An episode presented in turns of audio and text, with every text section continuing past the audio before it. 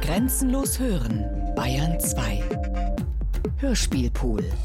Kalkfeld von Hartmut Gerken. Die Hereros, Frauen und Kinder kommen in großer Zahl und bitten um Wasser habe Order gegeben, sie mit Gewalt in die Wüste zurückzuschicken. Innerhalb der Grenzen von Deutsch-Südwest wird jeder Herero mit oder ohne Gewehr, mit oder ohne Vieh erschossen. Ich nehme keine Weiber und Kinder mehr auf, treibe sie zurück oder lasse auf sie schießen. Das sind meine Worte an das Volk der Hereros. Ich glaube, dass die Nation der Hereros als solche vernichtet oder wenn dies aus taktischen Gründen unmöglich ist, aus dem Land vertrieben werden muss. Eigentlich ist es für den deutschen General von Trotta zu viel der Ehre, dass ich so ausführlich aus seinem unsäglichen Tagebuch, wir schreiben das Jahr 1904, zitiere. Viele Jahre zuvor begann im heutigen Namibia die Missionstätigkeit der protestantischen Rheinischen Missionsgesellschaft, die nicht nur mit der Bibel, sondern auch mit Waffen und Alkohol den Boden für die deutschen Schutztruppen bereitete, die dann in den 80er Jahren des 19. Jahrhunderts vom freien Herero-Land Besitz ergriffen. Aus deutscher Sicht sind die Hereros, ich folge einem Artikel in Piras deutschem Konversationslexikon von 1898, aus deutscher Sicht also sind die Hereros geistig stumpf, vollständig ohnmächtig, auf sehr niedriger Kulturstufe und abergläubisch. Sie feilen sich die Vorderzähne aus und leben hauptsächlich von Milch. Britische Intrigen, so heißt es im Lexikon weiter, verleiden indes in jüngster Zeit eine erfolgreiche Ausbreitung deutschen Wesens unter den Hereros. In der Enzyklopädia Britannica aus derselben Zeit wird das Volk der Hereros im Gegensatz dazu ohne ein einziges geringschätziges Wort charakterisiert, sondern neutral über ihr Aussehen, ihre Kleidung, ihre Sitten und Gebräuche berichtet. Und warum, frage ich mich, sehen heute die ehemaligen englischen und französischen Kolonien mit ihrem immer noch pulsierenden afrikanischen Leben so vollkommen anders aus als die ehemaligen deutschen Kolonien, wo von traditioneller afrikanischer Infrastruktur keine Rede mehr sein kann, weil das Ausmerzen und Niedermachen offenbar stärker in der Mentalität der Deutschen verankert ist als die respektvolle Annäherung an eine fremde Hochkultur. 1895 wird die Deutsche Kolonialgesellschaft für Südwestafrika gegründet. Den Vorsitz dieses Kommissariats führte Heinrich Göring. Sein Sohn, der spätere Reichsmarschall Hermann Göring, der für die Errichtung der ersten Konzentrationslager des Naziregimes verantwortlich zeichnete, machte der Familientradition alle Ehre. Die Aufgabe dieser Kolonialgesellschaft bestand darin, Siedler anzuwerben und das Weideland der Hereros unter die deutschen Eindringlinge zu verteilen. So wurde den Einheimischen jede Lebensgrundlage entzogen. Die Hereros verstanden nicht, was mit ihnen geschah. Die Herden der Hereros waren für die Infrastruktur des Volkes bestimmend, da mit dem Vieh die Kosten für Bündnisse, Hochzeiten, Einkäufe, Zeremonien usw. So bestritten wurden. Privatbesitz war ihnen völlig fremd. Herden und Land gehörten allen, und sie gingen davon aus, dass ihr Vieh trotz der zwielichtigen Verträge mit den Deutschen auch in Zukunft dort weiden könnte, wo es jahrhundertelang geweidet hatte. Dies war eine verhängnisvolle Täuschung. 1904 erkennen die Hereros, dass sie betrogen worden waren und erheben sich gegen die Deutschen. Der eingangs zitierte General von Trotta schlägt den Aufstand nieder. 75 Prozent des gesamten Herero-Volkes werden ermordet. Zwischen 60.000 und 80.000 Menschen werden erschossen, erschlagen oder mit Waffengewalt in die wasserlose Wüste getrieben, damit sie dort vorsätzlich verdursten. Der jämmerliche Rest des ehemals freien, stolzen Volkes, Herero heißt wörtlich übersetzt fröhliches Volk, kommt um 1905 in Konzentrationslager oder wird auf den deutschen Farmen und in Minen als Sklaven verwendet. Mit deutscher Gründlichkeit wird die Bewegungsfreiheit des Hirtenvolkes brutalst möglich, wie es heute heißt, eingeschränkt. Dem Rest des Volkes wird der Besitz von Land und Vieh verboten, eventuell noch vorhandener Besitz wird eingezogen. Kommt uns das nicht bekannt vor? Heute besitzt Namibia mit über 80 Prozent der Bevölkerung den höchsten Anteil an Christen in Afrika. Dem fröhlichen Volk ist das Lachen vergangen.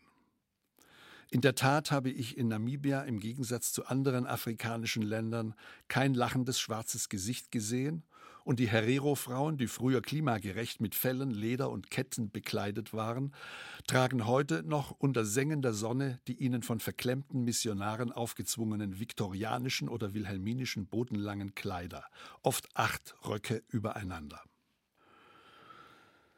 1999 folgte ich mit gemischten Gefühlen einer Einladung nach Namibia. Ich wohnte nicht weit von einem kleinen Ort mit dem deutschen Namen Kalkfeld.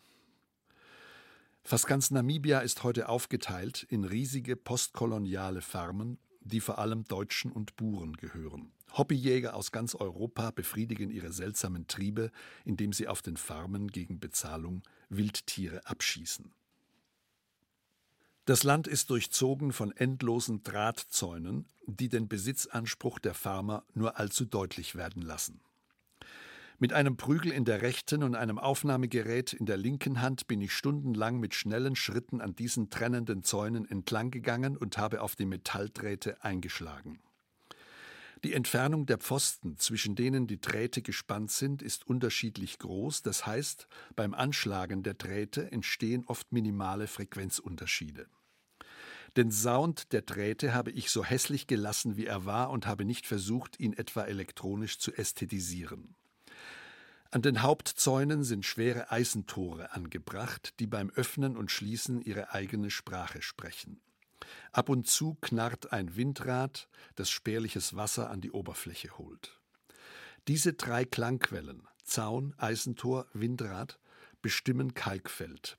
Es sind eiserne Zeugen von Vergewaltigung und Genozid des früher gesellschaftlich und menschlich hochentwickelten Volkes der Herero und nur ganz weit entfernt in dieser Klanglandschaft meint man den Tanz der Hereros zu vernehmen, bei dem vier Männer, mit den Köpfen einander berührend, die Bewegungen von Rindern nachahmen und raue Schreie ausstoßen.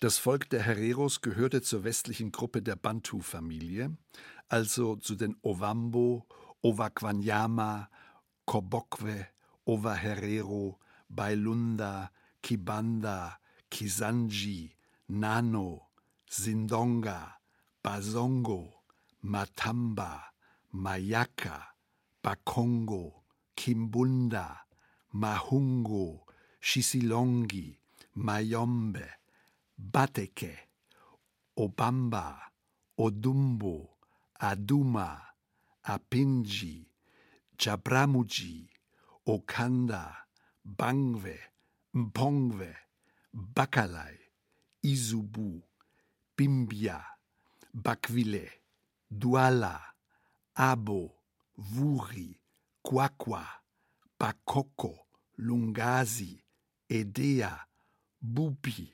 Bakota, Mbamba und Ajongo. Kalkfeld ist eine Art Requiem.